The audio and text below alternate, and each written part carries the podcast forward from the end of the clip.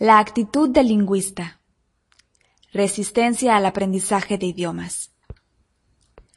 No todo el mundo quiere comunicarse en otro idioma o aprender sobre otras culturas.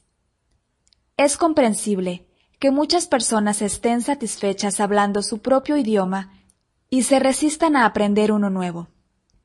Sin embargo, irónicamente, muchas de las personas que tratan de aprender una segunda lengua se resisten a ella de manera enérgica. Conocer nuevos idiomas y culturas puede resultar estresante. Es cierto que expresar ideas y sentimientos en un idioma nuevo es una actividad íntima. El lenguaje refleja las actitudes y la personalidad, y por lo tanto, uno se siente más cómodo expresándose en su lengua materna. También es posible que la gente se resista a un idioma nuevo como una forma de defender su propio idioma e identidad. Algunas personas se sienten incómodas y expuestas cuando hablan en un segundo idioma. A algunos estudiantes les molesta tener que hablar un idioma nuevo, mientras que a otros les resulta una actividad agotadora. Muy a menudo la gente compara el nuevo idioma con el propio en lugar de imitarlo y aprenderlo. Estas reacciones son similares a la manera en que la gente se comporta cuando viaja al exterior. Mientras que los viajeros ávidos sencillamente se sumergen en un lugar y lo disfrutan, otros buscan motivos para decir que después de todo, las cosas son mejor en casa. Puede ser la comida, la limpieza o el clima, lo que les confirma que estaban mejor en casa. Desde ya que todos nos sentimos felices por volver a casa luego de un viaje. Pero, ¿por qué pensarlo mientras está viajando? Hablar la lengua materna es más fácil y relajante, pero ¿por qué centrarse en eso al intentar comunicarse en un idioma nuevo? Resulta decepcionante ver tantos estudiantes que no sacan provecho del entorno que los rodea. Es muy común que los padres envíen a sus hijos a estudiar idiomas a otros países. Cuando estudié ciencias políticas en la Universidad de Grenoble, Francia, a comienzos de los años 60, había muchos estudiantes de Inglaterra y Estados Unidos estudiando francés. Mayormente estaban interesados en pasarla bien con sus amigos de habla inglesa. No aprovechaban al máximo la oportunidad de vivir en Francia. No estaban lo suficientemente motivados como para conocer gente francesa. Como resultado de esto, no mejoraban su francés todo lo que podían.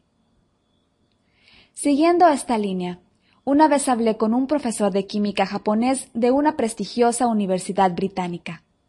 Me comentó que, Lamentablemente, muchos de sus estudiantes japoneses de esa universidad permanecen dentro de su propio grupo.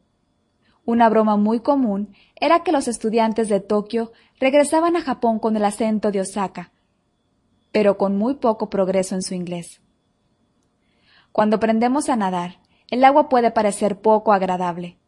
Comunicarse en un idioma extranjero puede parecer lo mismo hasta que nos comprometemos con nosotros mismos. Recuerdo el comentario de un inmigrante recién llegado a Canadá, que después de haber dejado su tierra natal vivió en Europa.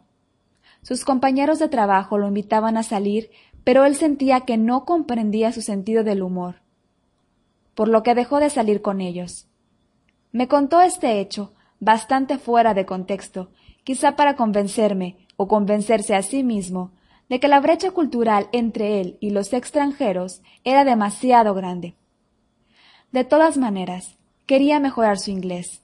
No se daba cuenta de que si quería aprender a hablar otros idiomas de manera fluida, debía aprender a encontrar puntos en común con los extranjeros. No tenía actitud de un lingüista. Las oportunidades personales, profesionales y culturales que derivan de poder comunicarse en otros idiomas son obvias. Para mí es muy placentero hablar otros idiomas, ya sea en mi país o cuando viajo. Más aún, he construido mi negocio gracias a mi habilidad para hablar idiomas. Actualmente, estando en mi casa en Vancouver, es bastante común que por las mañanas hable por teléfono en francés con un cliente de la Havre, o en sueco o alemán con los proveedores, que luego durante los almuerzos charle con los meseros de dim sum en cantonés y por último, que en las noches por teléfono a Beijing o Nagoya en mandarín y japonés. He manejado empresas en Japón durante seis años.